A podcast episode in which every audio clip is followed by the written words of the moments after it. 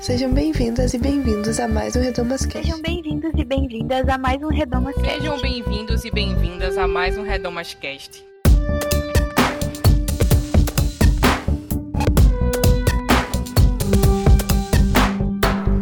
Sejam bem-vindos a mais um Redomas Cast. Eu sou Bianca Ratti e no episódio de hoje nós vamos falar sobre masculinidade bíblica. E pela primeira vez na história do Redomascast, a bancada está majoritariamente masculina. Dessa vez o meu papel aqui vai ser realmente de moderação, fazer as perguntas e provocar a conversa.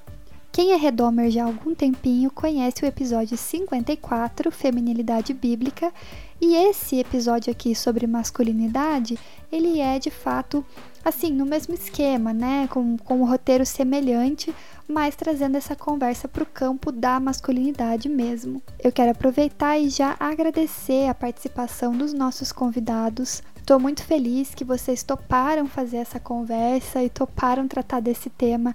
Esse tema que está tão falado, né, nos últimos anos, tem crescido muito esses discursos sobre feminilidade e masculinidade bíblica.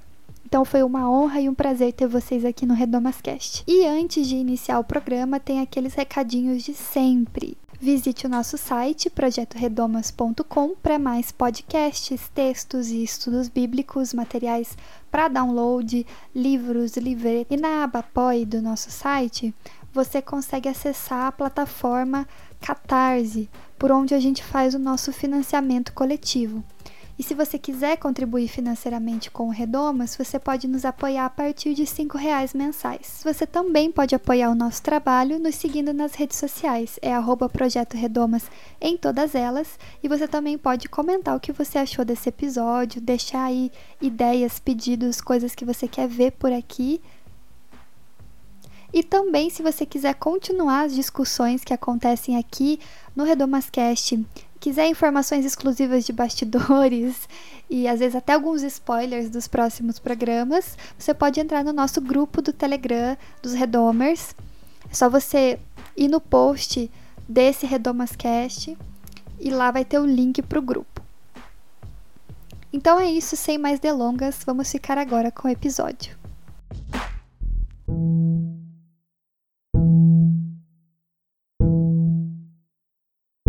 Começando mais um Redomascast, hoje um programa super diferente. Eu estou aqui uma estranha no ninho, né? Porque geralmente no Redomascast estamos todas em mulheres ou a maioria mulheres e hoje eu sou minoria aqui, né, entre os homens.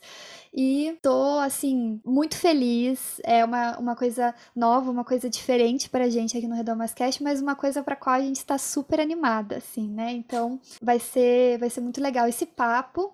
E quero então apresentar os nossos convidados aqui para vocês. Então eu quero apresentar o Flávio Conrado. Olá, pessoal. Bom dia, boa tarde, boa noite. Não sei a hora que o pessoal vai estar escutando. É um prazer enorme, assim, estar aqui no, no, no Redomas Cast. É só o sagrado, né? Eu considero Sagrado por dois motivos, por ter o Redor Mascast ser esse podcast que a gente uh, admira demais, assim, né, acompanha e tal, e também por o que você estava mencionando, né, de que é, homens não pisam aqui nesse, nesse espaço. Então eu respeito muito é, enfim, então, obrigado por essa oportunidade, por essa por, por expressar também de alguma maneira né, nesse diálogo sobre masculinidade que eu acho que é muito importante. Né? Eu, é, eu sou batista, né, para quem né, acho que tem interesse em conhecer, acho que né, filiação denominacional, é, filiado à Aliança de Batistas do Brasil, sou antropólogo, minha formação é ciências sociais é, e teologia por curiosidade, né? Bíblia por curiosidade, por, por ler e procurar informar sobre isso e discutir sobre isso a vida inteira, mas é,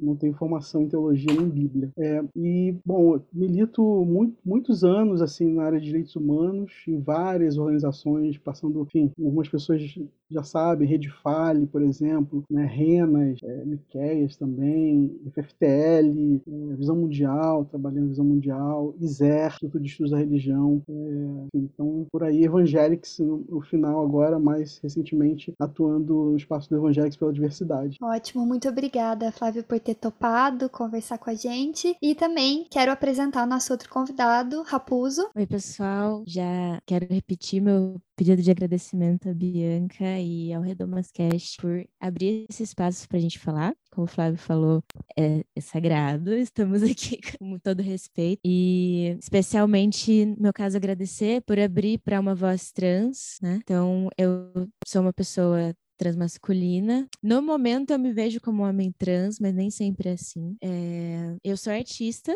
é, vim, vim da Igreja Batista. Hoje eu me reconheço como alguém de múltipla pertença religiosa e toda a experiência espiritual para mim tem muito a ver com a arte. Tive contatos com, com, teólogos, assim, tipo, a família tem um monte de gente da, assim, mais racional, né? Mas o que mais me pegou foi a poesia, assim, e eu, eu admiro muito essa, esse lado mais racional e tô muito querendo ouvir é, a parte teológica também, agradeço muito a presença do Flávio, mas é dizer que eu estou aqui para compartilhar a minha vivência, minha experiência, meu andar com, com Deus, que é o amor, desde sair da igreja, me reconhecer como trans e entender o que, que é ser homem para mim, e agradecer muito pela oportunidade de compartilhar isso com vocês. Imagina, a honra é toda nossa e a sua experiência é valiosíssima, tão valiosa quanto qualquer livro de teologia. E quero apresentar também, que vocês com certeza já conhecem, se não conhecem, deviam conhecer, o Jackson Augusto. É, oi, gente, né? Meu nome é Jackson, né? Jackson Augusto. É, primeiro queria dizer que eu sou o maior garoto propaganda aqui do, projeto Redomas. sempre que eu puder, que eu posso estar indicando, eu sempre indico. É, eu acho que é um projeto muito potente. Eu acho que o Flávio foi feliz quando ele falou que era um solo sagrado, né? Pensando por esse lado, é, de fato é né? É, enfim, é um prazer estar aqui. Eu, eu atuo hoje né, na área de comunicação. É, sou um recém-matriculado no curso de jornalismo, mas atuo na área de comunicação. E é novidade, né? Quem sabe é Luciana, falei com ela. É, e é, coordeno um projeto chamado Perifa Connection, né? E, enfim, que é um projeto, um espaço, uma plataforma né, de disputa de narrativas é, periféricas, tenta conectar realidades periféricas, né, e a partir da própria periferia contar o que é direitos humanos, é, a própria periferia falando sobre isso em diversos espaços, né, como o Estadão, como a Folha, hoje eu estou lá no Perifa, e também coordeno o movimento negro evangélico, né, integro a coordenação nacional do movimento há é, algum, algum tempo já, né? Atuo aqui em Recife com o Movimento Negro Evangélico e também toco o projeto Afrocrente, né? Que é um projeto que é, faz pouco tempo, é um criança, desde 2019, é, e apesar de ter, ter estigma, né, então me chama de afrocrente, mas o projeto não, né, a gente está pensando aí em ampliar o, é, o, é, o afrocrente de diversas maneiras, enfim, é vai ser um prazer estar aqui hoje trocando com vocês. Muito bom, o prazer é nosso. E aí vamos começar o nosso papo, né? Já falei para os nossos ouvintes na introdução que a gente tem, né, o famoso programa Feminilidade Bíblica, e a gente pensou, bom, tá faltando, né, o masculinidade bíblica. Quem ouviu aquele programa sabe mais ou menos o jeitinho dele, a carinha dele, né, como é que foi todo o processo e tal. E a ideia era fazer uma coisa semelhante aqui. Tava até comentando com o Flávio Raposo que por um momento a gente considerou fazer esse programa só com mulheres. assim, mas mais assim pelo deboche, né? Em nome do deboche. Mas a gente não pode deixar o deboche também nos mover 100% do, do tempo, né? Teologia e... do deboche, né? A teologia do deboche, exatamente. Eu escutaria. não, assim, material para deboche tem, mas assim, a gente pensou, tá bom, então vamos Só fazer, tem, né? né? Só tem. E vamos fazer, né, então, um programa sobre isso. E eu acho que o tema masculinidade, ele vem ganhando tração, assim como juntamente com as discussões a respeito de gênero, vem ganhando esse tema, principalmente quando as pessoas começaram a perceber que na discussão feminista, na discussão da igualdade de gênero, tinham questões que precisavam urgentemente ser trabalhadas é, pelos homens, nos homens e a respeito da masculinidade. É, então, eu, acho que é muito importante, enfim, a gente ter essa conversa conversa aqui. Queria começar fazendo essa pergunta. Eu vou acabar unindo duas perguntas ali, as duas primeiras, porque eu acho que tem material para vocês já entrarem nessas questões. É, a primeira pergunta seria o que é masculinidade, o que a gente entende que é uma coisa super difícil de definir, a gente teve dificuldade de definir é, no podcast de feminilidade, mas a gente acabou falando muito da experiência pessoal e daquilo que vinha na mente. A mim, né, uma das coisas que hoje vem na mente em relação à masculinidade é essa ideia da tal da masculinidade tóxica, né, que é um, até uma coisa que ficou bem polêmica, né, e da masculinidade frágil, que a gente sempre faz ver aquelas piadas, né, da masculinidade ser uma coisa muito, muito frágil e que o tempo todo qualquer coisa coloca essa masculinidade em xeque. Então, o que, que vocês pensam em relação ao que é masculinidade e essas, essas atribuições que atualmente se faz à masculinidade em relação à fragilidade, em relação à toxicidade? a ser tóxica. É, o que, que, vocês pensam em relação a isso? Sobre masculinidade tóxica, né, masculinidade frágil, na verdade a gente está se refer, refer, é, referenciando a um, a um, certo padrão né, de masculinidade. Né? A gente está adjetivando, mas dando um passo atrás, o que é masculinidade? Né? É, como que se constrói essa ideia de que existe uma masculinidade ou uma masculinidade tóxica ou frágil, ou a gente pode dizer hegemônica, por exemplo, né, em oposição a outras masculinidades, porque também não dá para falar de masculinidade no singular, né? a gente tem que falar no plural, né? porque a gente tem muitas formas de masculinidade. Mas é, eu quis começar exatamente porque é, é interessante situar essa discussão onde ela começa, que é nos estudos de gênero. Né? Porque se a gente for conversar é, sobre masculinidade, ou seja, só é possível a gente conversar sobre masculinidade porque estudos feministas começaram a se perguntar sobre o que é ser mulher. Frase muito conhecida da Simone de Beauvoir, né? Não se nasce mulher, se torna mulher. E, ao mesmo tempo, a gente pode falar, não se, não se nasce homem, se torna homem. Porque uh, essa ideia de gênero, né? Essa ideia de um masculino e um feminino, ela é construída culturalmente, né? Socialmente, enfim. Isso é um, os estudos de gênero mostram essa distinção que a gente a gente tem dificuldade de muitas vezes de entender, especialmente no campo, é, diria, no campo evangélico, né? É onde essa discussão está muito mal parada. Acho que a gente vai ter oportunidade de dizer isso, né? Em algum momento conversar sobre isso, mas essa discussão está muito mal parada, né? É muito evidente isso quando a gente parte desse ponto, né? Desse ponto de fazer essa distinção entre sexo e gênero, que os papéis que a gente atribui ao masculino são, são é, você tem papéis hegemônicos, você tem papéis que a sociedade, que a cultura impõe para todos os homens, mas que eles são experimentados de maneiras diversas. Né? Se a gente for olhar isso, é isso que é legal, porque a antropologia dá uma grande contribuição a esse debate por mostrar que as relações de gênero, né, os papéis sociais de gênero em várias culturas são distintos, são diferentes. Né? Então, é, dizer que essa masculinidade, né, essa masculinidade tóxica ou frágil, hegemônica, está sempre referenciada a essa masculinidade hegemônica padrão, né, que se coloca como ideal. É uma masculinidade idealizada, né, mas ela é vivenciada de diferentes maneiras. A gente vivencia a masculinidade a partir dos nossos lugares, né, a partir das, das nossas identidades, e essas identidades são diversas. E são em alinhamento, elas ou elas buscam um alinhamento essa masculinidade hegemônica, ou elas estão em, em contradição, elas estão né, é, subvertendo essa, essa masculinidade hegemônica. Então, acho que a gente fala como masculinidade tóxica, quer dizer masculinidades mais alinhadas a essa masculinidade hegemônica. Quando a gente fala masculinidade frágil, são aquelas que são as masculinidades subvertendo esse modelo, essa, essa masculinidade Poxa, hegemônica. Qual que é o perigo da gente ter esse desequilíbrio energético? Da gente não reconhecer que todo mundo tem essa... essa tem, tem que trabalhar essa masculinidade e essa feminilidade que Deus criou dentro da gente. O perigo disso é a gente se polarizar. Então, tipo, se eu tô muito forte, eu acabo sendo violento. E daí eu fico tóxico, porque eu uso de um poder, né? E daí eu acho muito linda a poesia que a sociedade produz que é colocar essas duas palavras ao lado, assim, tóxica e frágil, porque o tóxico, quando ele tá em desequilíbrio, ele faz a violência. E isso mostra que, na verdade, não tem poder, na verdade é frágil. Na verdade, se você for fundo ali,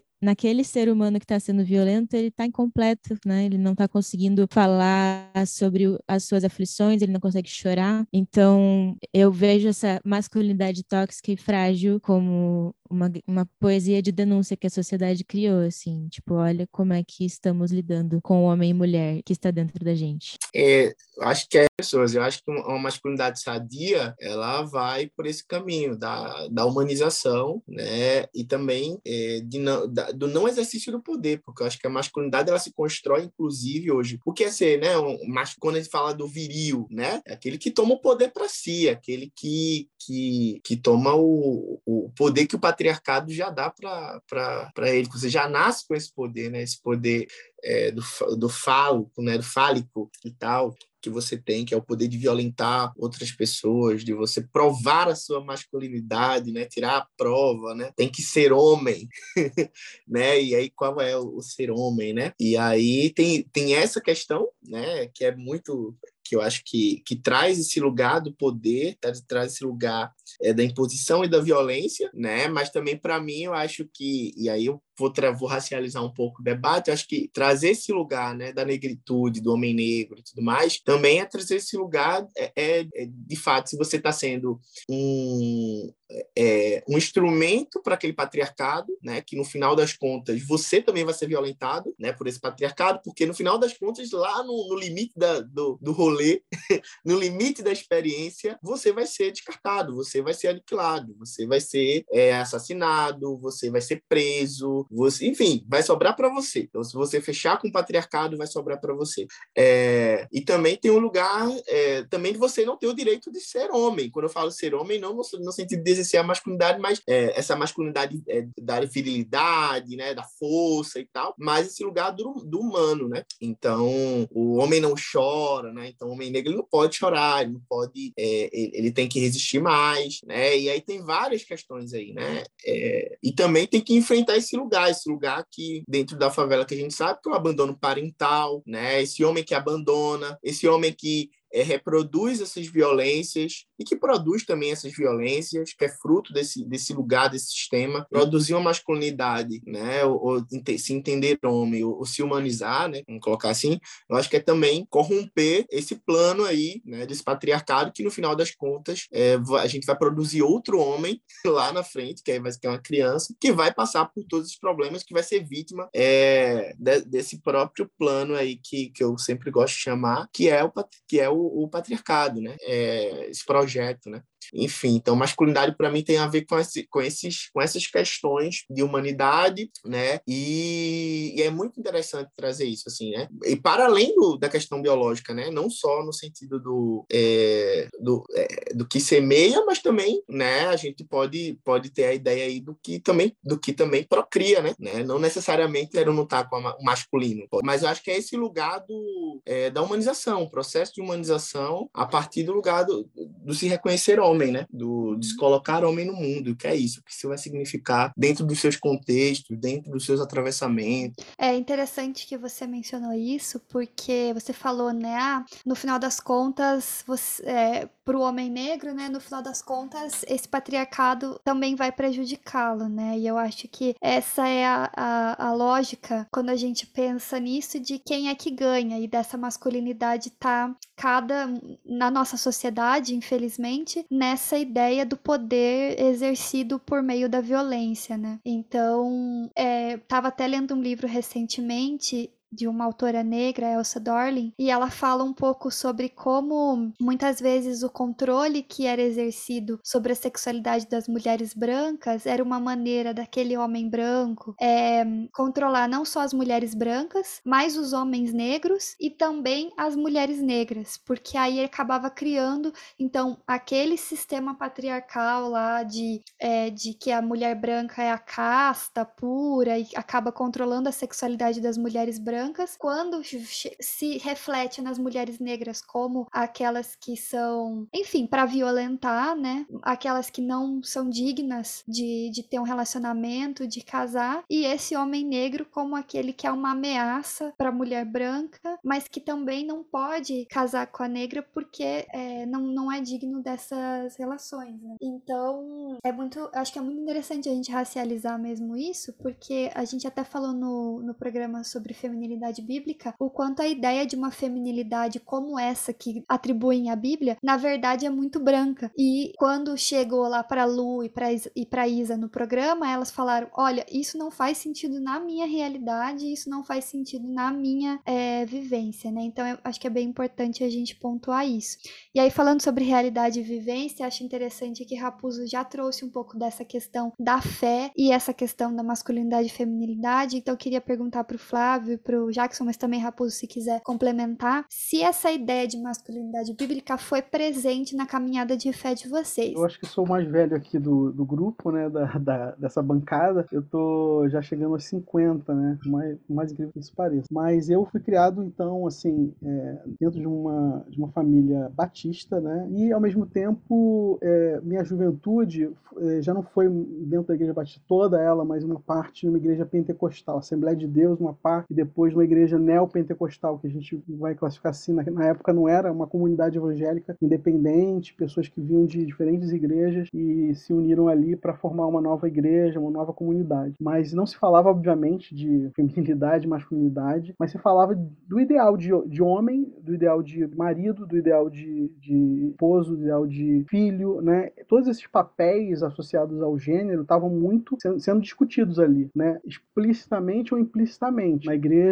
as coisas serem separadas, homens e mulheres, né? As atividades, né, serem separadas por gênero. Então, você no retiro, você tinha as atividades para homens e você tinha atividades para mulheres. Na, né? na escola bíblica dominical, você tinha classe de homens, você tinha classe de mulheres. Então, assim, isso tá, tava, tá posto, sempre esteve posto, né? Esses padrões normativos de, de homem e mulher estavam muito é, presente nas discussões sobre isso, né? Quando é, se ia se conversar sobre namoro, por exemplo, que era muito comum, muito comum, né, no retiro de jovens você ter se falar sobre isso, sobre relacionamento e falar sobre namoro. Então, quando, na hora de falar sobre namoro, vinham todos esses estereótipos, vinham todos esses padrões para, então assim, foi muito, é muito e, e ao mesmo tempo vivendo uma sociedade em transformação, né? E tentando dialogar com isso, né? É, muito complexo. E, ao mesmo tempo, nas ciências sociais, a minha formação tem muito essa abertura para as ciências sociais, porque eu vou, vou, me formar em ciências sociais, então, já conhecendo esses estudos, né, tendo contato com a teoria feminista, tendo contato com uma, uma, a pluralidade do pensamento social, isso me fez lutar muito com esses, é, esses padrões. Né? Ao mesmo tempo,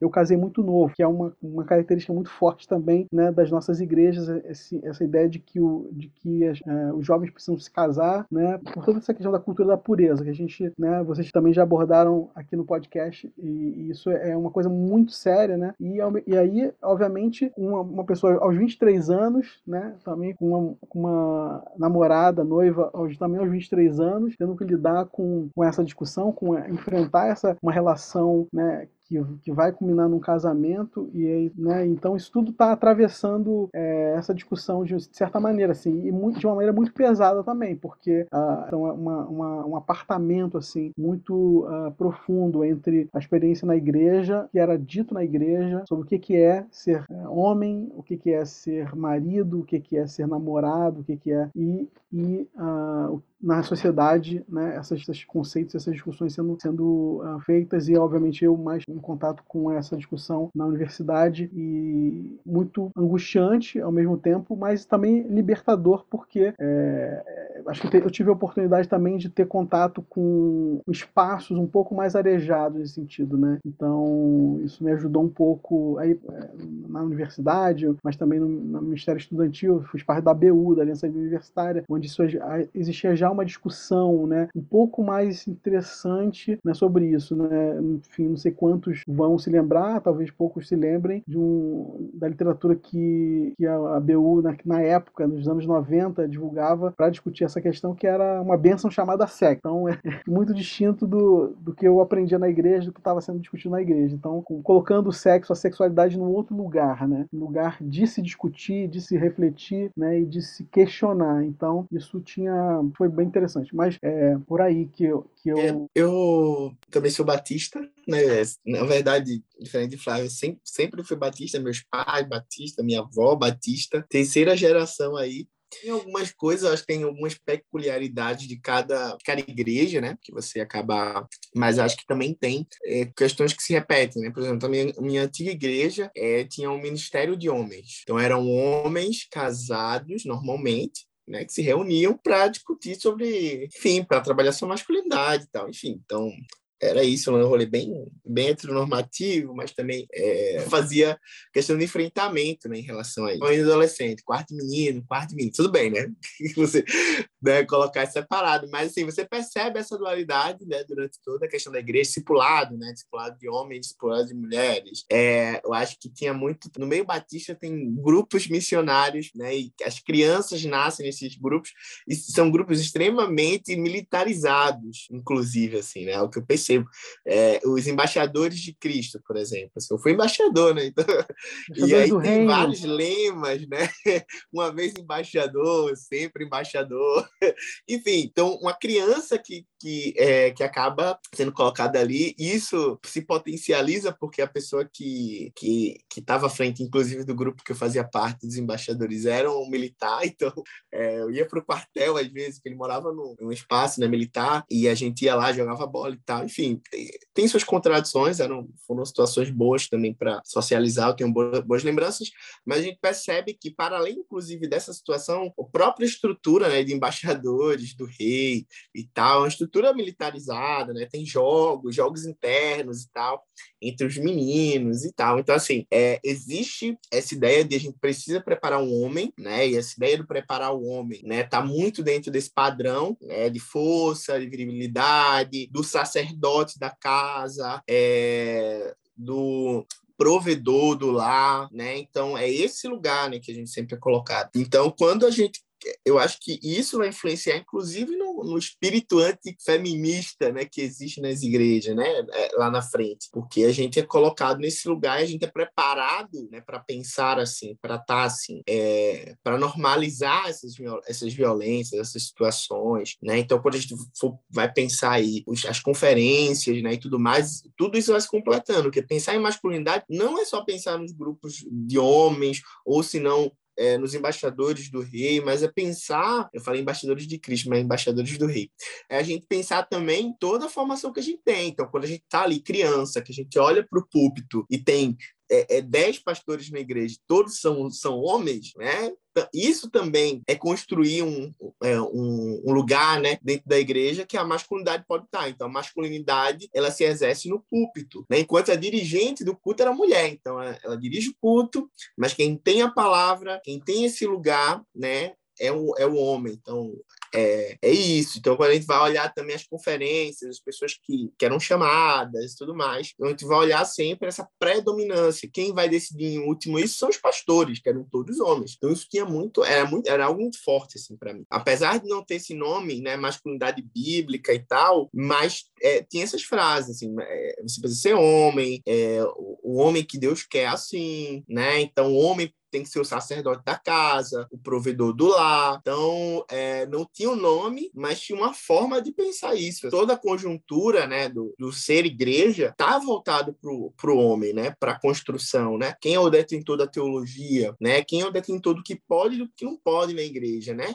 É, é, onde isso é decidido? Essa, né, dentro dessa sala que é decidido tudo que, que acontece na igreja, quem são as pessoas que estão ali? Né? Então, acho que isso tudo também vai construindo na nossa cabeça esse lugar que é nosso isso. E se a gente nunca viu uma pastora, né, presidindo uma grande igreja, inclusive batista, é, é porque a gente vai, vai entender, né, a gente vai crescer entendendo que, ó, a mulher tem o seu lugar, né? Então é, é isso, a mulher tem o seu lugar, então vai pegar o, é, esse, o gênero e, e colocar dentro dessa caixa, e o homem tem o seu lugar, que é o. Então, eu não tive a socialização masculina, né? Uhum. E então esse lugar do homem na igreja não é meu, mesmo sendo homem, né? É, e assim, o que eu ouvi a respeito de ser homem é uma coisa muito ruim. É uma pessoa que só pensa em sexo, é uma pessoa que eu tenho que tomar cuidado, porque senão eu vou podem me abusar, mas eu tenho que usar uma roupa mais comprida, porque, né? É, assim, o que me fez surtar de, depois de depressão, assim, foi medo de homem, porque eu era homem. Então, assim, tudo que é ensinado a respeito de masculinidade, o padrão da masculinidade, não é dito apenas para os homens, né? Isso impacta todos os gêneros que estão ali, que são muitos. No catolicismo você tem esse lugar de, de santidade, né? De, dos santos, esse lugar de, de mártires, né? E tal. E no, no campo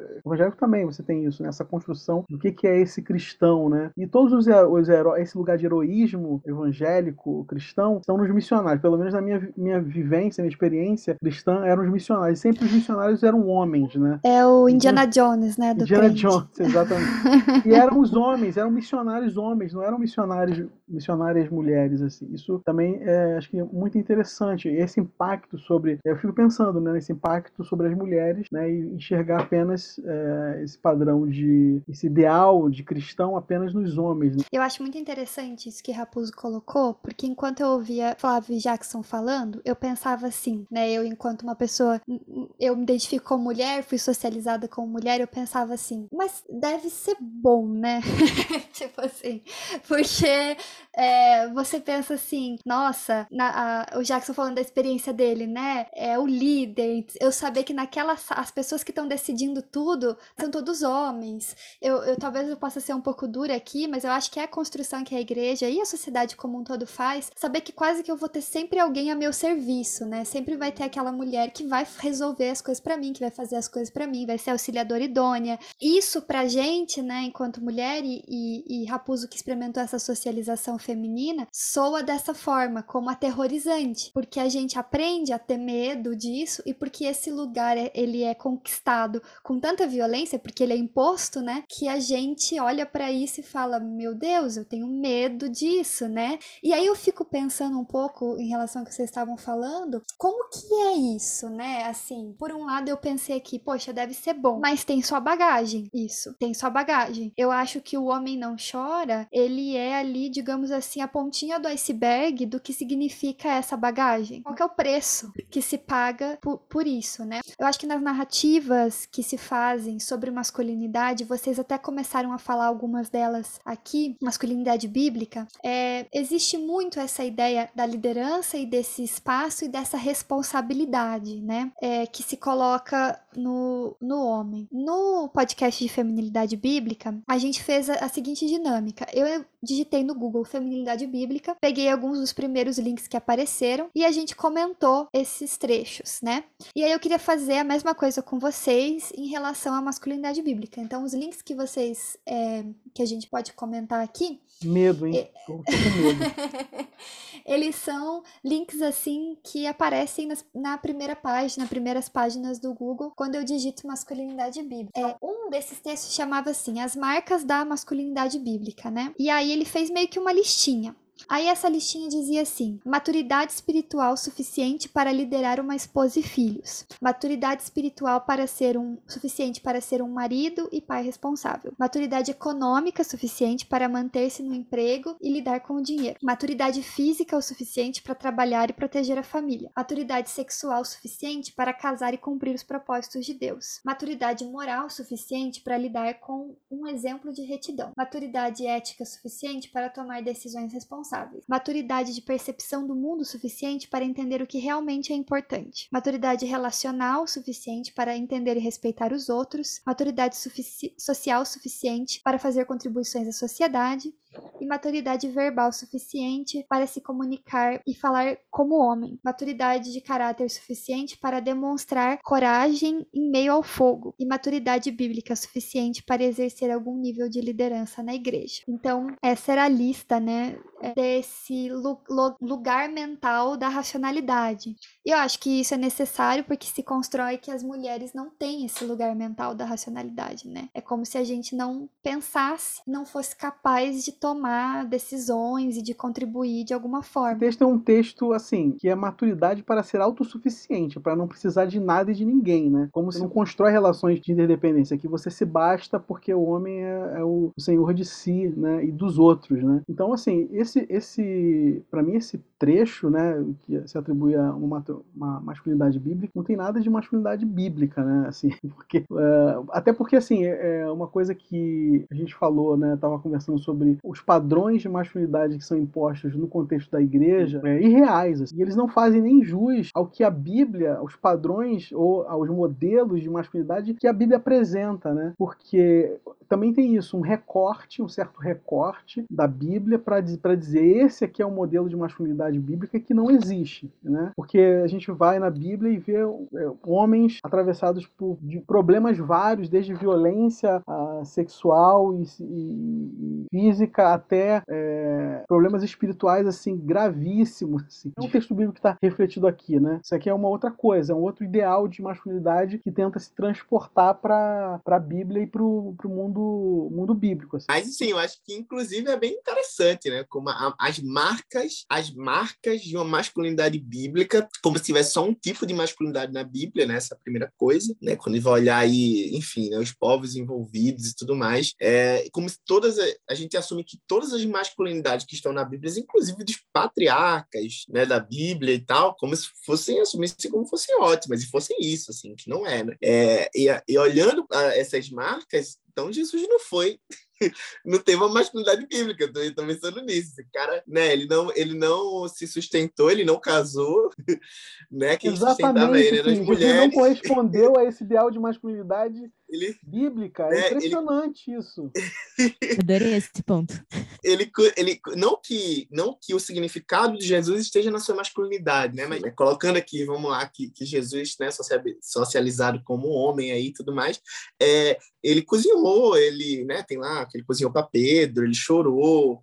Então, assim, é, tem várias coisas aí de Jesus que não bate com esse, esse tipo de masculinidade, né? É, ele abdicou desse lugar do templo, então, assim, abdicou desse lugar de exercer uma liderança, né? É, apesar de ser reconhecido popularmente como um mestre, ser ouvido na sinagoga, mas ele abdicou desse espaço também, né? É, a gente tentar colocar uma ótica, né, de uma sociedade, né, é, que que já exerce pelo gênero, né? É, a partir do gênero, o poder né, e tudo mais, é, e tentar aí fazer uma leitura bíblica que favoreça esse grupo, assim, que é muito conveniente, né? Então, assim, como é que eu vou ler a Bíblia? Eu vou ler a Bíblia a partir de ó, você não pode falar, quem, quem tem que falar sou eu, quem ordena sou eu, inclusive, né? Então, assim, é, quem diz o que é teologia e o que não é teologia também sou eu. Aí eu crio minhas instituições, essas instituições que vão formar essas pessoas e que vão dizer o que é o que não é, né?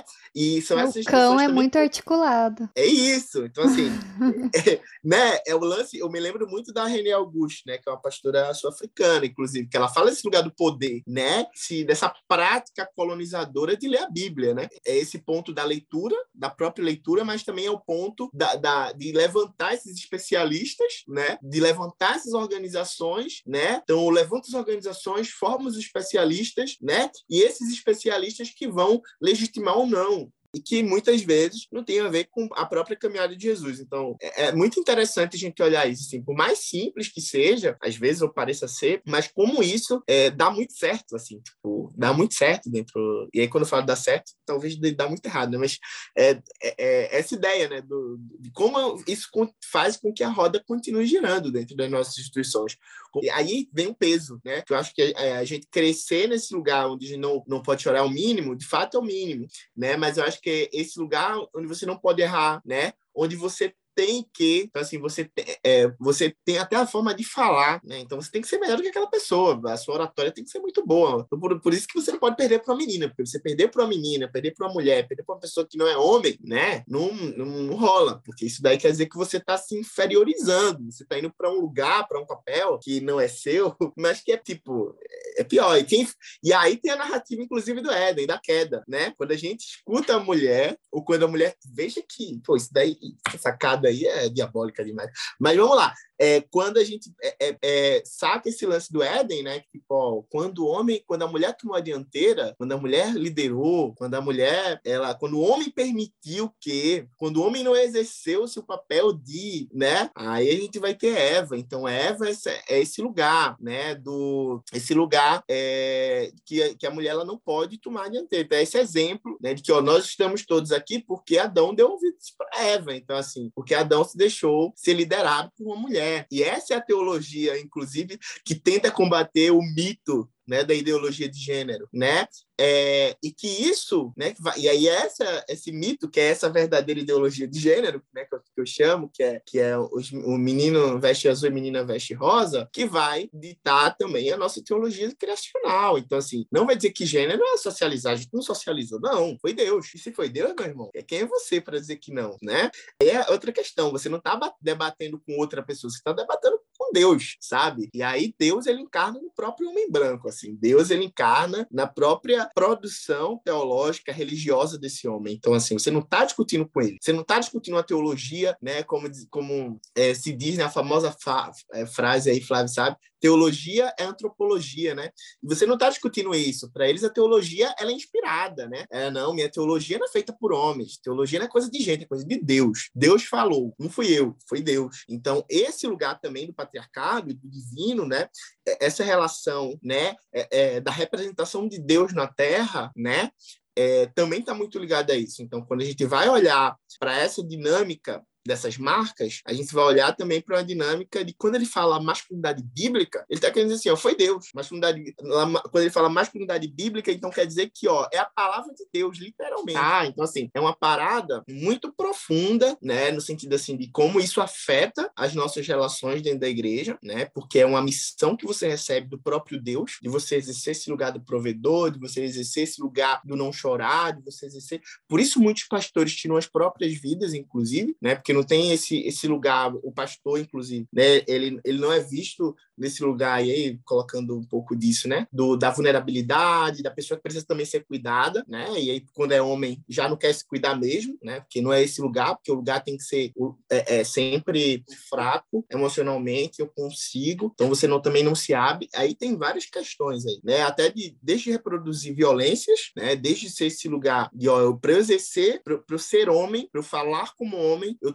eu posso também ler um texto desse, entender que o falar como homem é o falar como a hegemonia está aí. Então, como é que o homem fala hoje? Como é que o homem se comunica? É na violência é gritando, é batendo, é impondo. Então, quando a mulher ela se coloca dentro da casa dela dizendo que não, então, ele, você, não, eu sou o homem da casa. E para ele exercer esse lugar do homem da casa, essas marcas bíblicas do próprio Deus, ele vai ter que enfrentar essa mulher, porque ele não pode perder para ela, nem, dentro, nem fora da igreja, nem dentro. Porque ele termina, inclusive, as marcas dizendo assim: que, ó, é, é, que, que a gente também exerça a liderança dentro da igreja. Isso é muito específico. Assim. Então, perceba como é, importa, né? A igreja, ela, esse, essa micro é, imagem da sociedade, né? Então, é, como a igreja se organiza, a sociedade também precisa se organizar, e vice-versa. Esse texto, enquanto tu tava lendo, dá vontade de colocar uma música do Gilberto Gil embaixo, de começar. Um dia vivi a ilusão de que ser homem bastaria. Tá ligado? Super homem, super homem total. E assim, é, como a Bianca falou no começo, né? Implicitamente, se você fala que a masculinidade é madura, você tá dizendo que a feminilidade é imatura. E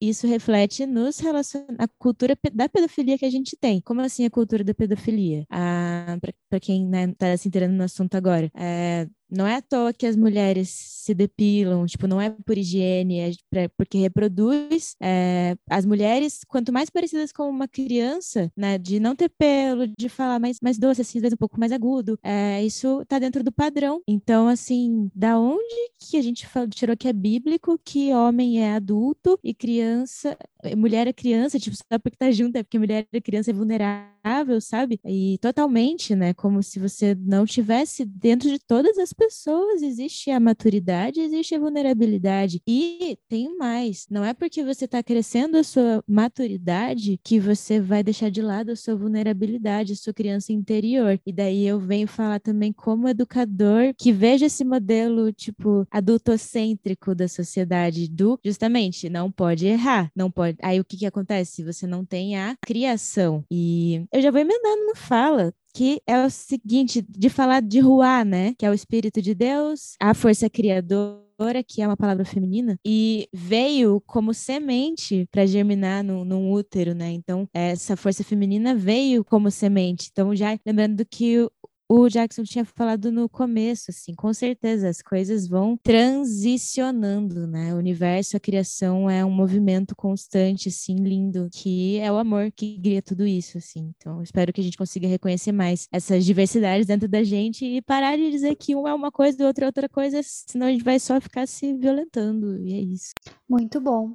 É, a fala do, do Jackson mencionou a questão da, da, do mito da criação, né, do mito de Gênesis, e é, eu também, um dos textos que eu separei para a gente conversar, que eu acho que até já foi feito comentário, né? Mas só mencionando para o pessoal, é esse dos quatro fundamentos da masculinidade bíblica, que é, é lá do site da editora Fiel. E é de um livro, é um trecho de um livro deles que se chama Homens de Verdade, porque tem os de mentira, né? E aí tem que deixar claro, né, quem é quem. Como a questão de Gênesis, né, do, da questão da, da criação e da queda, é tão presente, né, na nossa teologia. E eu entendo o porquê, porque a nossa teologia foi construída, toda essa narrativa em relação a isso. É, mas é como se aquilo fosse determinante, né? E eu acho que até na própria teologia hegemônica não era para ser tão determinante assim pós-Cristo, né? Tipo, essas coisas deveriam cair, acabar em Cristo.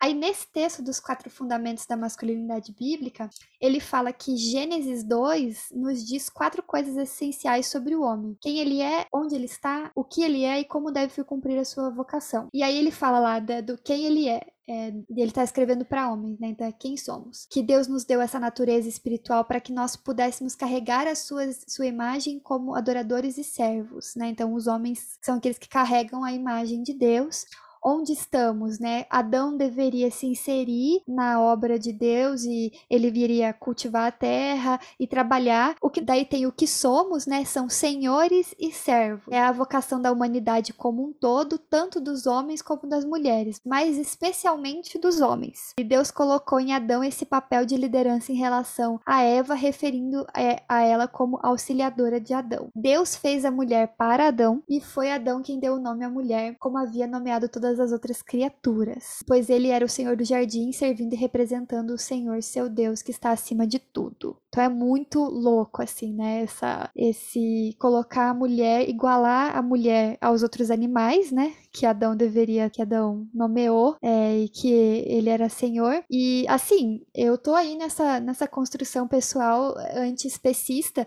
mas aí eu acho que já é demais, assim, né? Nesse texto, assim, porque não é dessa forma, né, que tá colocado. E e essa imagem de Deus, né? O Adão como então esse homem como aquele que carrega a imagem de Deus.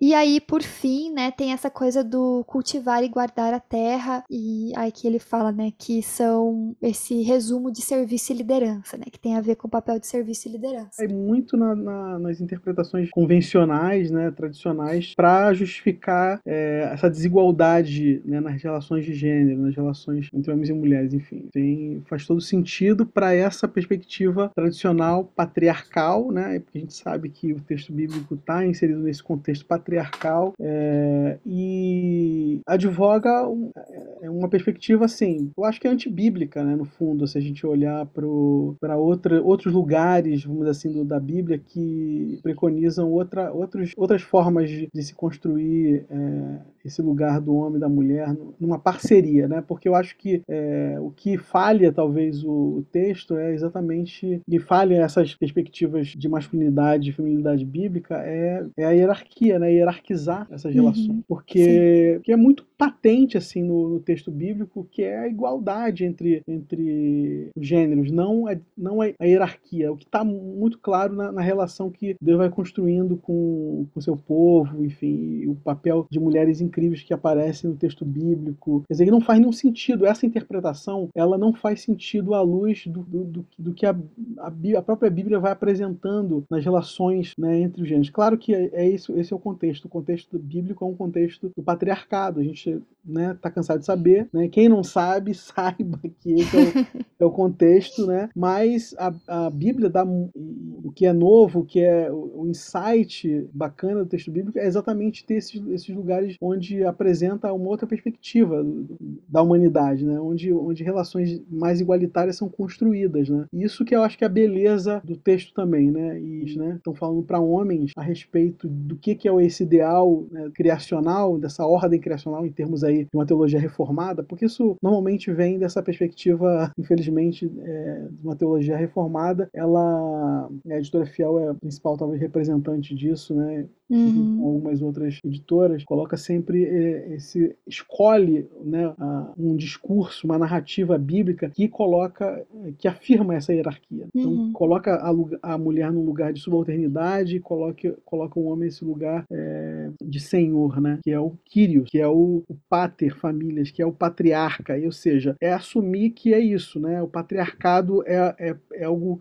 bíblico, né? Como, como se fosse esse, essa vontade de Deus, né? Então, por isso eu acho que se a gente olha para essa discussão hoje, a gente vê como né, eles estão tão incomodados, né, tão desconfortáveis com essa discussão. Porque na medida que a discussão ela coloca assim, de maneira central que, é, enfim, toda essa discussão sobre complementarismo para mim não faz nenhum sentido, né? Ah, inclusive à luz do texto bíblico, você, enfim, então é escolher uma narrativa que reforça isso, né? E, e as mulheres se colocando, eu acho que homens que também percebem essa, essa é, enfim, é um é. modo de, de, de escolher aquilo que reproduz a dominação masculina, né? Ou seja, o que, que me mantém nesse lugar de privilégio na, na hierarquia de gênero na, na, nossa sociedade, na igreja? Bom, então eu vou, eu vou é, me apegar a isso aqui, né? Então, acho... Uma leitura alternativa do texto, né? Porque que bom que a gente tem alternativas e essa é literal, ela cai por terra quando a gente considera o contexto histórico, né? Foi um texto escrito num contexto extremamente patriarcal, como disse Flávio. É, então, assim, pensar que Deus criou todas as coisas, o Espírito Santo soprou todas as, uh, todas as palavras, e, e putz, como é que eu vou explicar isso agora, né, sem entrar na, na multipertância religiosa minha, mas eu vou tentar afirmar aqui. Mas você pode entrar é... se você quiser, tá tudo bem. É, tá. Sim. É, bom, eu não quero também confundir, as pessoas às vezes é muita informação, né? Muita coisa nova. É, mas assim, imagina se essa discussão da complementaridade que o Flávio mencionou, para mim ela faz sentido quando ela tá dentro da gente, né? Porque eu enxergo essas energias dentro. Então, assim, essa o que a minha energia feminina dá as minhas ideias. Tipo, eu preciso cuidar desse suporte, honrar esse suporte. É, é tipo aquela música, ah, eu com música de novo, do Caetano, pra terra, sabe? A, a terra, sugiro escutar essa música pensando na terra como essa mulher, essa energia feminina. E no refrão, no refrão não. E na estrofe que ele fala, eu sou um leão de fogo, eu, eu sou um leão de fogo, sem ti me consumiria a mim mesmo eternamente e de nada valeria. Isso para mim é a energia masculina se consumindo assim, mesmo se ela não tiver a, o suporte. Só que assim, quando eu tô falando isso, não tem a ver com indivíduos. Então, tipo, essa leitura que eu estou sugerindo é olhar para Adão e para Eva não como indivíduos, não como seres humanos, porque o ser humano ele não existe apenas nem biologicamente, apenas como macho e fêmea né? Dá discussão intersexos também. E quando eu falei, eu fiz uma escola de missões recentemente, não, nossa, fui parar lá de uma forma muito aleatória, mas teve a aula sobre sexualidade e eles conseguiram colocar aquele bonequinho que todo mundo coloca, o sexo, existe a identidade de gênero, existe a orientação sexual, eles até sabiam disso. Aí eles iam falar, então pra gente, o sexo é o gênero, assim, tipo, não existe essa divisão. Só que eles não sabiam que, que tinha pessoas intersexos sexo não sabiam da existência, assim, não sabiam mesmo. Então, assim, é uma coisa muito importante para a gente considerar, porque daí você realmente olha para esse texto e percebe que não tem como estar tá falando de seres humanos, porque não existe só dois sexos de seres humanos, não existe só duas combinações de, de cromossomos, sabe? Enfim, acho que eu me estendi muito aqui. Vou voltar.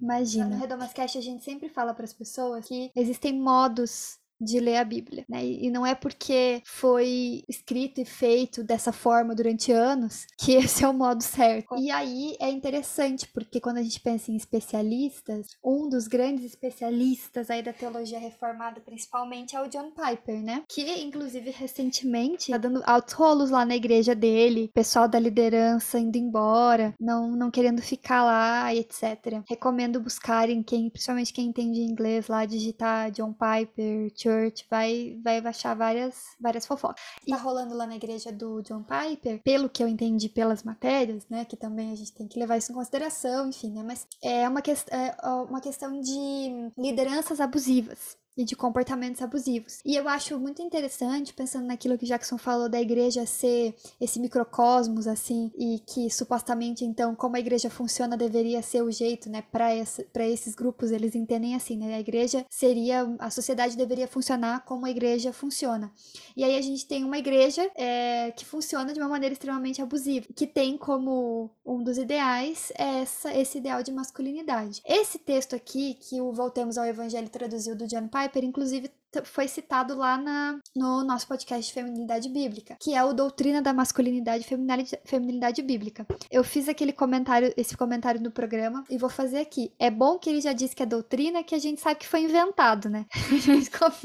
Pelo menos é mais Ótimo, honesto, né? É, Pelo menos é mais honesto. Mas é, é um texto super longo, super longo mesmo. E no final, final, final, final do texto, porque boa parte do texto é ai, várias coisas que ele está argumentando. E no final do texto ele diz assim, né? Quando o Senhor visita a sua igreja e cria um poderoso exército de homens profundamente espirituais, humildes e fortes, semelhantes a Cristo, comprometidos com a palavra de Deus e com a missão da igreja, o vasto exército de mulheres se regozijará, regozijará, não sei essa palavra, com a liderança desses homens e entrará em uma parceria alegre. E isso será uma coisa grandiosa. E eu acho muito interessante porque é como se esse texto ele é, resumisse, né, todos aqueles elementos que a gente, que você que a gente comentou aqui, que vocês vieram falando, sobre a questão militarizada, bélica, né, do exército, como isso é presente, né, na, na nosso, nosso discurso religioso, sobre esses homens que são profundamente espirituais e humildes e fortes, né, eu acho interessante essas três, três, três.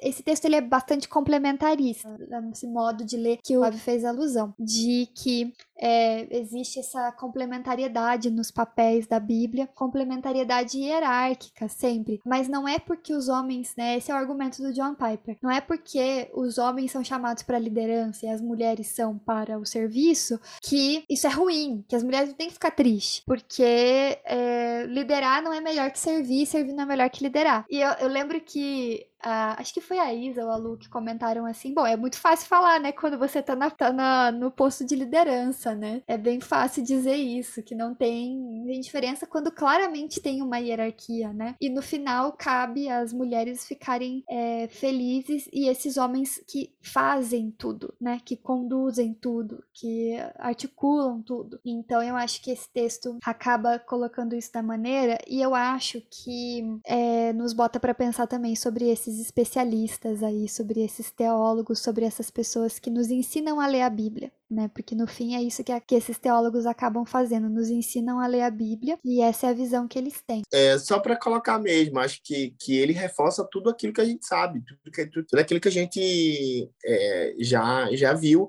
e como também ele expõe esse, esse lugar do fundamentalismo, né? É, que tenta esconder o crime, assim, né? Uhum. esconder o que faz, né? Então, ó, não é ruim você. Assim, é igual é, velho, a mesma é, o mesmo argumento que eles utilizavam na escravidão, assim, né? Qual, qual, era o argumento? O argumento era que, ó, Deus fez os negros para se virem, assim. E quando a gente tutela os negros, então a gente tá, também está fazendo esse papel que é a vontade de Deus. A gente também está cuidando dele. É, a gente está colocando ele no lugar que Deus criou eles para estar. Tipo, é, enfim, então a gente percebe que essa, essa lógica de opressão, ela se repete, né? É, seja qual chave for, de gênero, de raça, sexualidade. Então a gente vai vendo, né, de classe, né? Assim, Deus fez os ricos e fez os pobres. Então assim, se você corre atrás do seu irmão, fez porque é uma, uma vez eu vi o Paulo Paulo Borges Júnior, né? O Paulo Júnior, Paulo Borges Júnior, é, falando sobre isso no vídeo, assim, falando assim, mas Deus fez a injustiça para a gente promover a justiça, tá entendendo?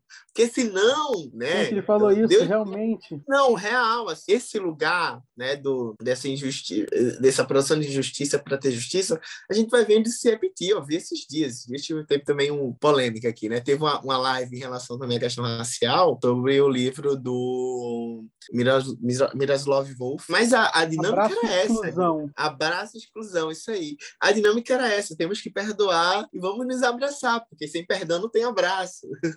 o amor de Deus, o evangelho de Deus, ele é para todo mundo, ele é para o oprimido, ele é para o opressor. O que essa pessoa está querendo dizer? Nós todos pecamos, está igualando o opressor, né? O opressor que oprime isso para ele é ruim, mas o oprimido também não é bom, né? Então, e aí a justificativa foi que, ó, então eu, eu lidava, eu trabalhava com esses meninos, né, na comunidade, todos meninos negros e tal, atravessados por diversos problemas, mas que os meninos se juntaram para bater num, numa criança, também eram crianças, né, ali, e para bater numa criança com síndrome de Down. O cara usou essa, essa. O que ele quis dizer com isso? Assim, né? Crianças negras, ou seja, o cara que tá, é um oprimido, tá na posição de oprimido, mas também, entendeu? Não é porque é oprimido que é, é que, que é bom, não é porque é oprimido que já tá salvo, como se a gente usasse é esse esse lugar, né, da ah, se você é o primeiro, você já está salvo, né? Enfim, colocando essa soterologia aí também deles, né? Então você percebe que existe uma, uma, uma forma de pensar em cima de tudo isso, né, que vai se reproduzindo, que vai se reproduzindo também no próprio John Piper, né, quando ele coloca essa questão da, das mulheres, né, assim que ó, não,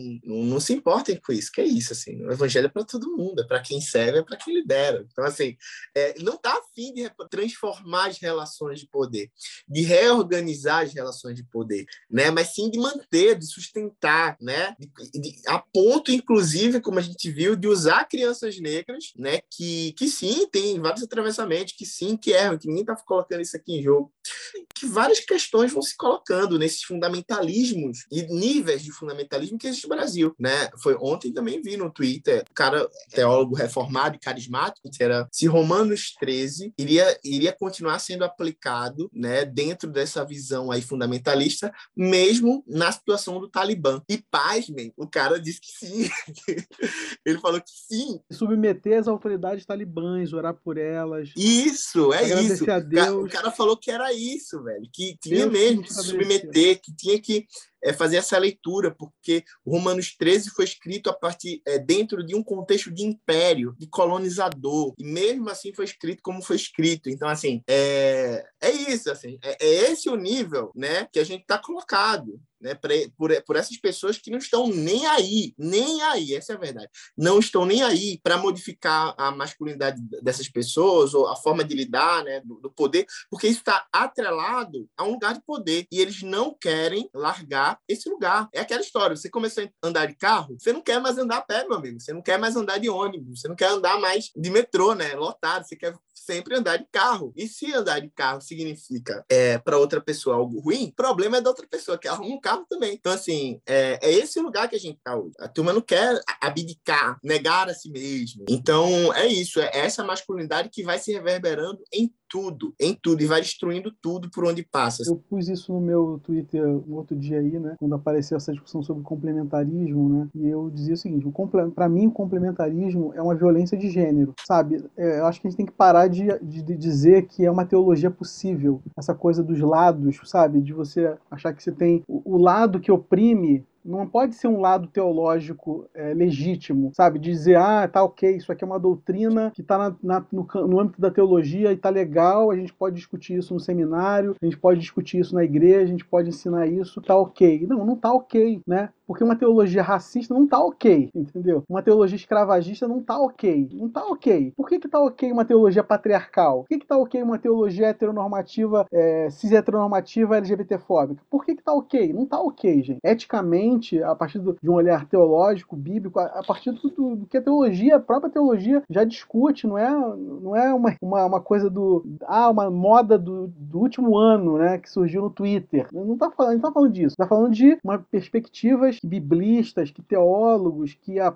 senso comum consegue enxergar né, já há mais de um século, entendeu? As mulheres estão fazendo teologia feminista há muito tempo. E nem começou na década de 60, na década de 50, né? A gente está lá no século XIX, já tem mulher fazendo teologia, escrevendo, lendo a Bíblia e fazendo teologia, discutindo texto, reivindicando é, lugar na igreja, reivindicando, sabe? Não dá mais, gente, pra gente legitimar essa, esse tipo de posição, isso, esse tipo de, de perspectiva de masculinidade bíblica ou de feminilidade bíblica é, tem que ser dita assim, com muita clareza, isso é anátema, isso não é evangelho, isso não é evangelho, sabe? Não tem teologia possível para dizer que a mulher tem que ser subalterna, ou que o negro tem que ser subalterno, ou que o indígena tem que ser subalterno, ou que pessoas LGBTs têm que ser subalternas. Não tem teologia mais para isso, né? Então, acho que o debate, a gente tem que reivindicar esse lugar também, a conversa com teólogos, as teólogas, né? Para dizer, gente, chega desse, desse, desse circo, né? Porque é isso, isso faz muito mal às pessoas,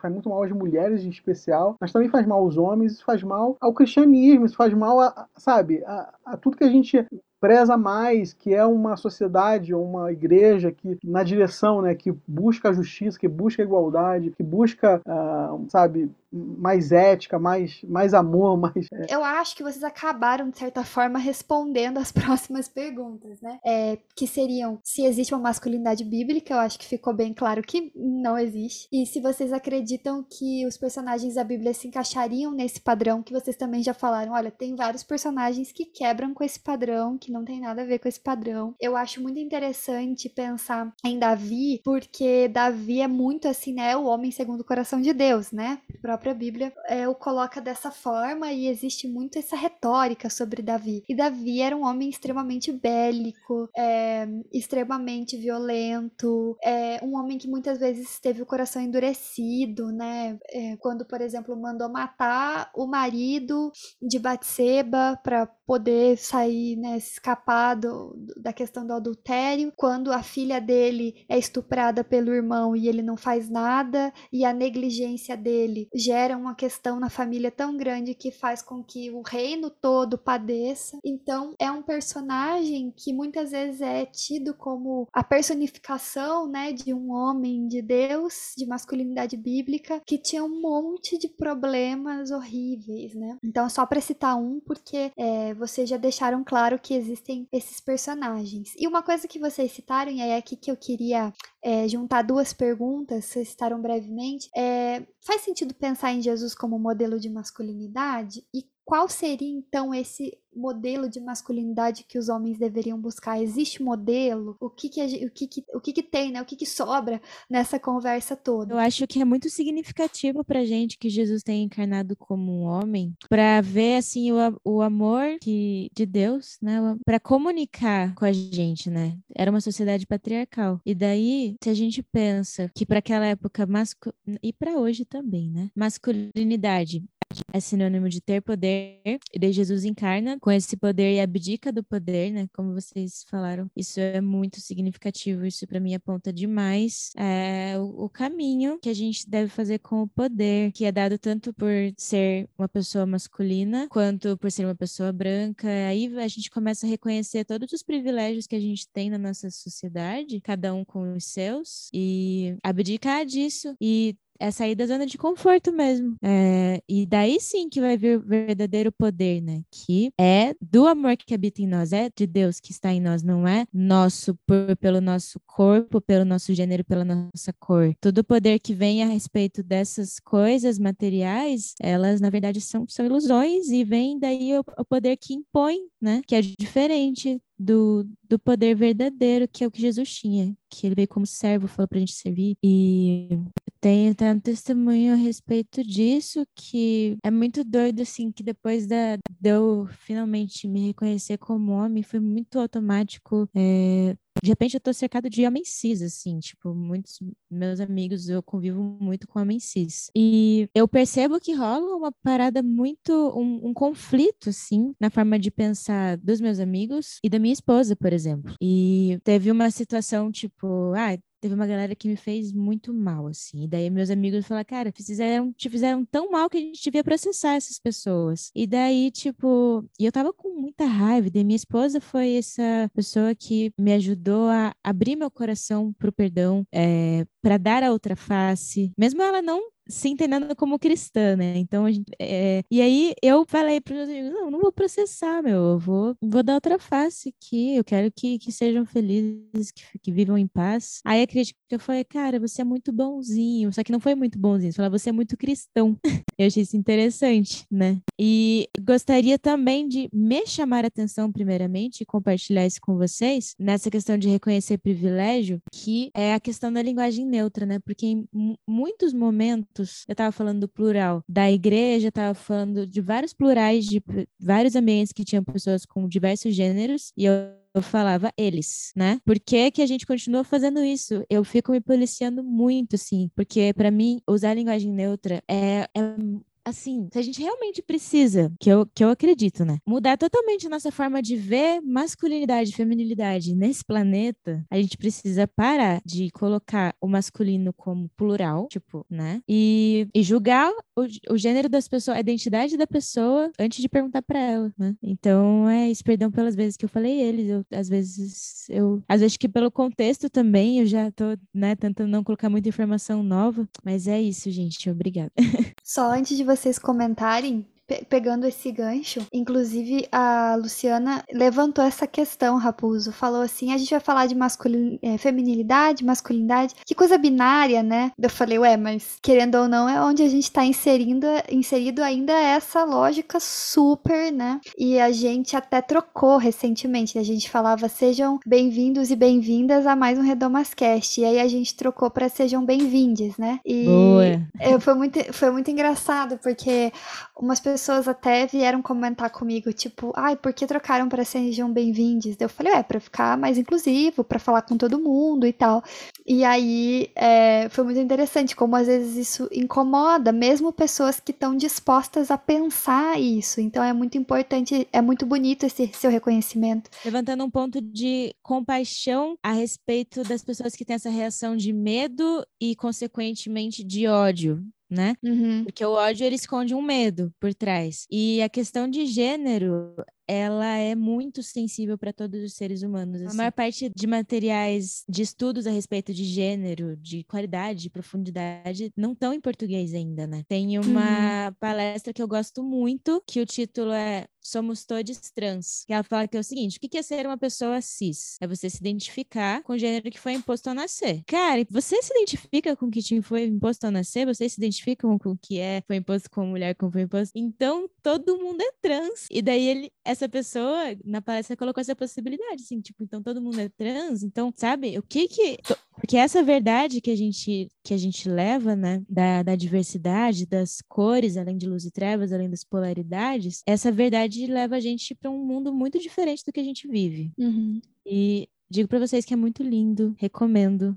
Mas eu compreendo as pessoas que têm medo porque é muito diferente mesmo. É. A questão sobre Jesus como modelo, né, de masculinidade, eu acho que eu posso estar dizendo é uma coisa que vai escandalizar muita gente, né? Mas eu, eu acho que Jesus é um ponto de partida de um modelo de masculinidade, mas ele não é um ponto de chegada de modelo de masculinidade. Porque acho que a gente tem que situar Jesus. Jesus era um homem solteiro, cis, do primeiro século, palestino, enfim, judeu.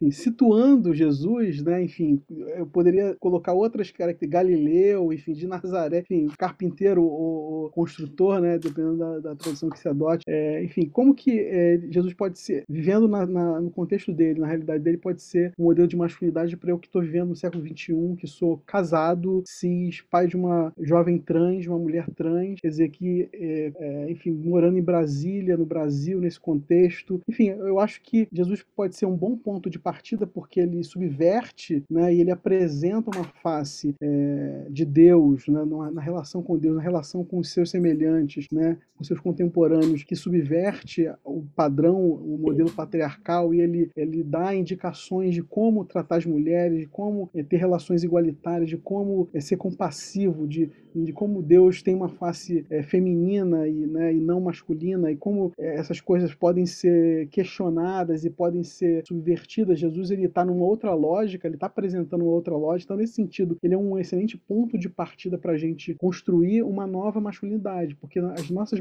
as masculinidades, a gente começou falando sobre isso, né, elas, elas são plurais, assim, né, um homem negro, né, ou, ou, um homem asiático, né, ou um homem indígena, né, o que, que é ser homem, né, e ser nesse contexto de uma, de uma nova masculinidade, uma masculinidade contra-hegemônica, alternativa, né, nesse contexto do século XXI, nesse, no Brasil, ou no Ocidente, enfim. Aí eu estou situando, né, tentando situar para a gente é, pensar nisso. Né? Então eu acho que, nesse sentido, Jesus ele é realmente um bom um modelo. E ele seria, para essas pessoas que estão defendendo a masculinidade, a gente começou falando sobre tóxica, né? A masculinidade violenta, ele seria já um ótimo modelo, assim, uma ótima referência. Mas eu acho que para o que a gente está construindo de masculinidade, pra, de pluralidade, de masculinidades plurais e alternativas e contra-hegemônicas diversivas, a gente precisa é, ir para além de Jesus, porque Jesus não dá conta realmente do que é, do que é ser homem, né? Que ele está situado. Estou né? pensando nisso. Jesus é um, é um homem situado no seu tempo e tem certas identidades que, que não me contemplam, por exemplo. Né? É, então, eu gosto muito, até postei esses dias,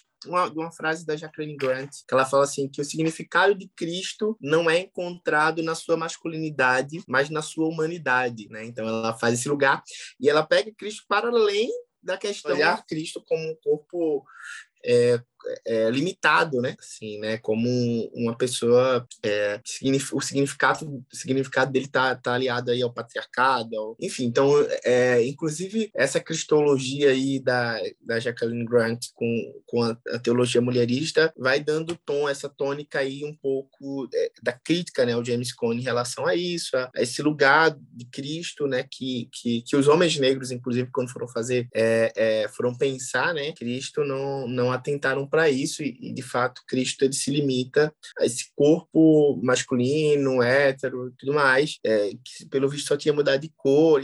Então, é, é olhar para Cristo, né, é, como um símbolo de masculinidade também é limitar, eu acho, tudo tudo que a gente está querendo colocar aqui, né, inclusive porque eu acho que o que a gente está discutindo aqui é, é, são formas de destruição, né, do patriarcado, assim. Tipo, é isso, assim. Aquela, lá o começo da conversa, né, o que é masculinidade para a gente, esse lugar da masculinidade e esse lugar da humanização. Então, Cristo, ele pode contribuir para minha humanização, né? Para o meu processo, humanização, cura, né? Porque eu acho que o patriarcado ele vai violentando a gente de diversas formas. Então, Cristo ele entra é, a partir desse lugar, né? É, que vai desconstruir, né? E destruir, inclusive, é, acho que é destruir mesmo é, essa ideia, né? É, de masculinidade que a gente tem, uh, mas não porque ele é um exemplo de, de masculinidade em si, mas é porque ele, pelo contrário, ele é muito maior que isso, assim. Ele é o exemplo de humanidade ele é um exemplo que vai para além desse lugar que a gente quer colocar e quer atrelar sempre é, e limitar sempre. Muito bom. Gente, vamos então passar para o nosso bloco final, que é, se vocês tiverem também indicações em, em relação a esse tema é, de livros, filmes, textos, perfis, enfim, qualquer coisa que vocês queiram indicar, é, queria indicar então dois livros. Um eu já citei que é o Autodefesa da Elsa Dorling. Ela não vai falar sobre masculinidade, mas é muito impressionante quando você vai falar sobre violência e sobre autodefesa, você acaba falando muito de masculinidade. Ela é uma uma filósofa francesa, mulher negra, como eu, como eu falei, e o trabalho dela é incrível. É um livro de quase 300 páginas, mas que passa sim ter um, uma quantidade de informação absurda, mas não é complexo de se ler. Eu acho que você vai pesquisar algum outro termo aí na, na internet, como eu mesma fiz também, mas dá para acompanhar muito bem. O outro livro, O Grito de Eva, que saiu pela Thomas Nelson, que é o livro da Marília Camargo César. Ela foi a mesma que escreveu Feridos em Nome de Deus e o Entre a Cruz e o Arco-Íris, né? Um livro sobre é, violência contra a mulher no contexto cristão, em relação a mulheres cristãs e como que a igreja trata essa questão de violência contra a mulher. A Marília tem uma abordagem bem jornalística, então ela coloca vários pontos de vista sobre o assunto, claro que nenhum ponto de vista que de fato ela não endossa nenhum ponto de vista que de fato fale a respeito de, né, que fale sim tem que bater em mulher, né? Mas ela coloca, por exemplo, essa visão complementarista, né? teologicamente tem algumas coisas bem distantes assim do que a gente pontuou aqui, mas é muito interessante como uma leitura para alguém que está começando a pensar essas coisas, como é um livro super curtinho, então é muito legal para dar de presente para alguém, para começar uma conversa, para começar um, sabe, é, é, até essa, essa é um livro assim que poderia de fato é, acolher até uma pessoa que tem uma visão mais fundamentalista em relação a isso e de repente começar a se abrir, porque o jeito que a Marília constrói o livro, misturando histórias de, de mulheres, história de mulheres reais com questões teológicas, ela, eu acho que isso é bem interessante para um efeito de sensibilização. Indicações aqui são, é, eu trouxe dois, na verdade três indicações do campo da Bíblia, porque eu achei muito são materiais muito bons assim para também para fazer essa discussão no contexto de igreja. E são é, o nível é bem interessante porque ele atravessa assim, né, conceitual, tem um teórico, mas de uma maneira muito acessível e também o bíblico, né, fazendo que é uma trilogia na verdade, não sei se existem outros é, livros é, do Sebi que abordam a masculinidade, mas são é, são três que eu tenho pelo menos e acho acho muito muito bons, né, um são é uma série que a Sebi Tem, que CEB, para quem não conhece, Centro de Estudos Bíblicos, né? E tem uma, uma série chamada Palavra na Vida, né? O, é, o, é, isso, Palavra na Vida. Então é o número 249 do Palavra na Vida, que é o Repensando Masculinidades, resgatando a riqueza das imagens de Deus nos relacionamentos masculinos. Então esse, esse é um deles. Tem um outro que é o, o Palavra na Vida 367, que é sobre novas masculinidades e Bíblia, do Hildo Bongais. O primeiro que eu falei, não falei o autor, né? José Josélio da Silva. E o terceiro é um Palavra na Vida 375, que se chama As Masculinidades e seus caminhos. E aí são três autores, e é fruto de um curso que o CB ofereceu sobre masculinidade, que é o André Muscoff, José José da Silva e José Sebastião de Souza Júnior. Então eu recomendo esses três, são livros bem curtos e de muito fácil assim acesso e leitura. Também são bem baratos. Eu queria recomendar. Bom, é um meio, meio jabá, assim, porque eu eu editei esse livro, é um livro da Marcela Altos Reed, que é o Deus Queer, que eu acho que é interessante, porque ela, no, no, âmbito da teologia queer, ela desloca essa ideia de Deus, Deus masculino, né, um Deus representado muitas vezes na Bíblia nessa face masculina, e muitas vezes até patriarcal e violenta, e ela desloca isso para falar de um Deus queer, né, e o que os significados, as maneiras de tra traduzir isso, né, numa teologia é, não cis heteronormativa e, e LGBTfóbica, né. E o outro é uma coincidência, Elsa Dorling, Sexo, Gênero e Sexualidade. Ah, eu esse eu quero ler. ler. Estou acabando de ler, que é uma introdução à teoria, à teoria feminista. Então, é um livro, assim, bem bacana, Sexo, Gênero e Sexualidade. É uma introdução, assim, bem um panorama, né, dessa discussão, atravessando diversos feminismos, né, então é um, e também não é um, não é um livro, assim, muito fácil, eu diria, acho que né, não é para um iniciante iniciante, mas para quem já navegou por esses mares, essa discussão, eu recomendo, sim, muito bom. Essas são as minhas indicações. E, tenho poucas indicações, né, eu acho que já, mas tem um livro que eu é, gosto muito, tem alguns trechos dele também em português, mas ele não, ainda não saiu, está sendo traduzido, da Bell Hooks, que é, acho que seria a vontade de mudar, The Will to Change, é, e, e é, que eu acho que ela trabalha um pouco dessa questão da vontade de mudar do homem negro e tudo mais, mas também desse lugar do não amor, né? Deborah Hooke sempre trabalha com isso, e aí ela trabalha a, a, perspectiva né, do homem, da masculinidade e do amor em si, essas relações, e é muito interessante, né, o livro, e também um, um, um texto da, é, na verdade, é um texto e um livro, que acho que tem um pouco disso, que é um problema que existe especificamente, e aí acho que é uma crítica também dentro da teologia negra e tal, é, mas é, e aí não se dá somente dentro das igrejas negras norte-americanas, mas a gente percebe que esse lugar do complementarismo é um lugar bem complicado para a teologia negra, assim, é bem nebuloso, né? Sabe que o contexto ali, é, por exemplo, de África, né, é bem complicado é, quando a gente vai tratar da questão da sexualidade e tudo mais. Assim, a igreja africana é uma igreja muito resistente a isso, enfim.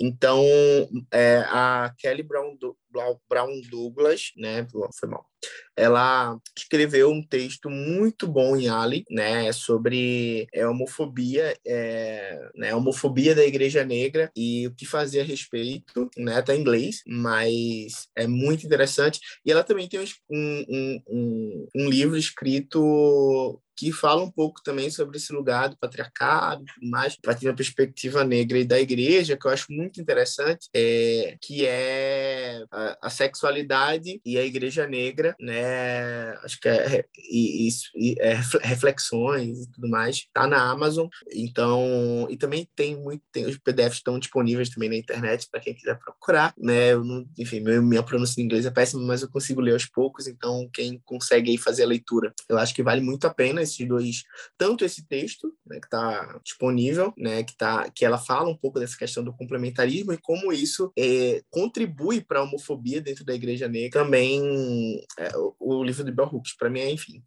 imprescindível quando a gente vai discutir sobre masculinidade, negritude, é, relações de gênero, inclusive porque Bell Hooks é muito espiritualizada, então, assim, né, uma budista cristã, então é um lance assim, meio, né, essa vibe, e é bem legal como ela, como ela aborda o tema.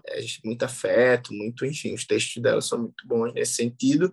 E eu acho que, e para mim, pelo menos assim, eu me construo muito a partir dos textos dela. Então, é, é, é isso, assim, vale a pena a leitura. Acho que para começar, é um, um, documentário, aquele Silêncio dos Homens, sabe? É uma boa para começar, né? É, fácil entendimento, acredito, desenvolve empatia, depoimento de pessoas, né? Ah, e fora isso, eu queria cantar para vocês, na verdade, uma música minha. Pode ser?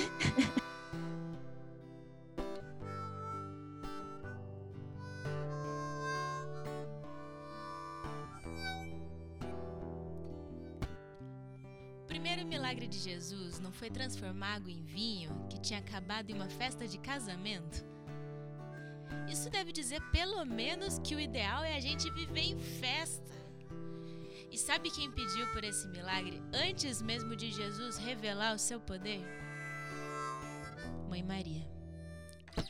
Mãe, que me pede pra eu me revelar. Agora, só pra não deixar acabar o vinho nessa festa do amor. Mãe, que recebe toda a angústia dos meus pés, minha terra, o corpo que sonha com os céus que me abraçam. Agaia, que me aceita como eu sou, que não vai mais se calar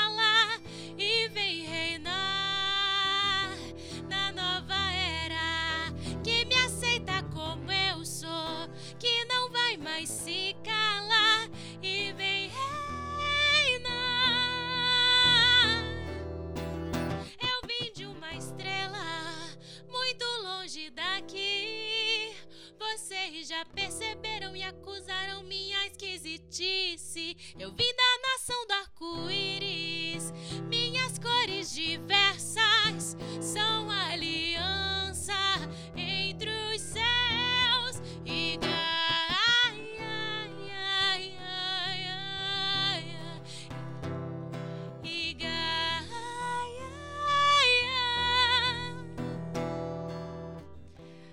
não sabe, quem pairava sobre as águas, traduzido como Espírito de Deus, tem por nome hebraico original a palavra Ruah.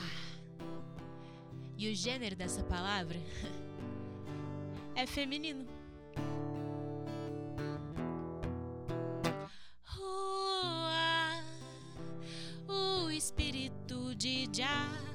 Palavra feminina, minha mãe se transformou em semente pra mulher dar à luz sem homem algum. Então a minha mãe foi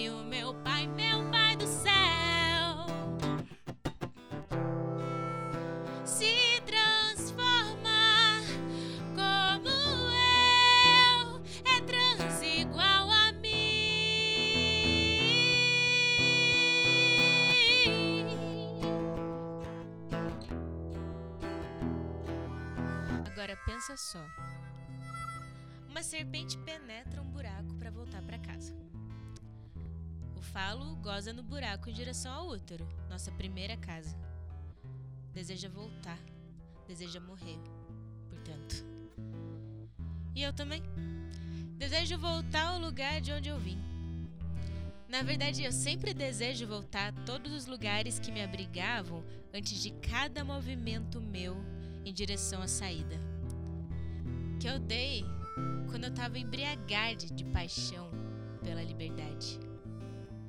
Agora que eu tenho útero, invejo falo. Assim como quando eu era serpente, desejava voltar para casa.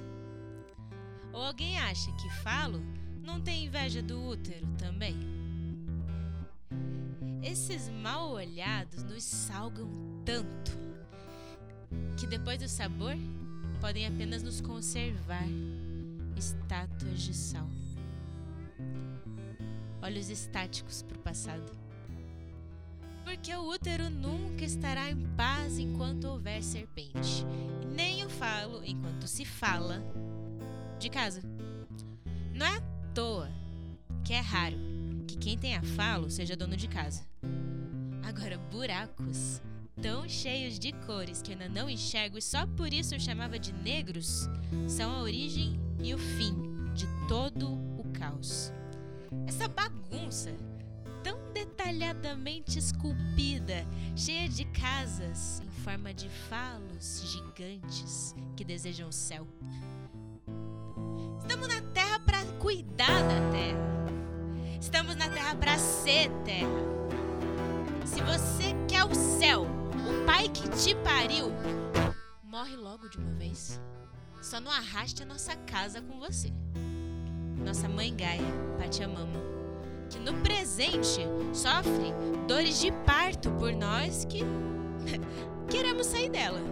Presta atenção, ela precisa que a gente saia dela para poder transicionar o seu gênero e virar o nosso pai que nos semeou em algum outro buraco do universo que, por sua vez, nos abrigará até que novamente cresçamos ainda mais e sejamos novas criaturas de novo, tão novas que seremos irreconhecíveis aos olhos da nossa ancestralidade e novamente expulsos de outro paraíso tão perfeito como o útero.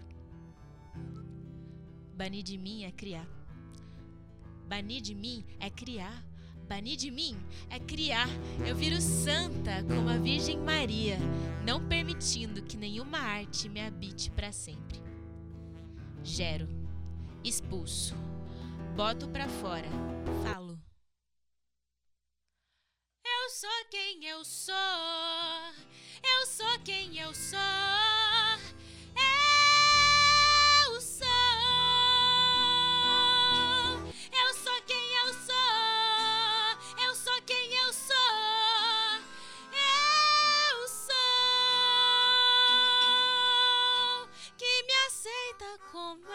Sou. Que não vai mais se calar. E vem reinar na nova era. Obrigada a todo mundo que ouviu até aqui e até o próximo Redomascast. Tchau! Tchau, Obrigada. valeu. Até a próxima. Tiver. Bom, gente.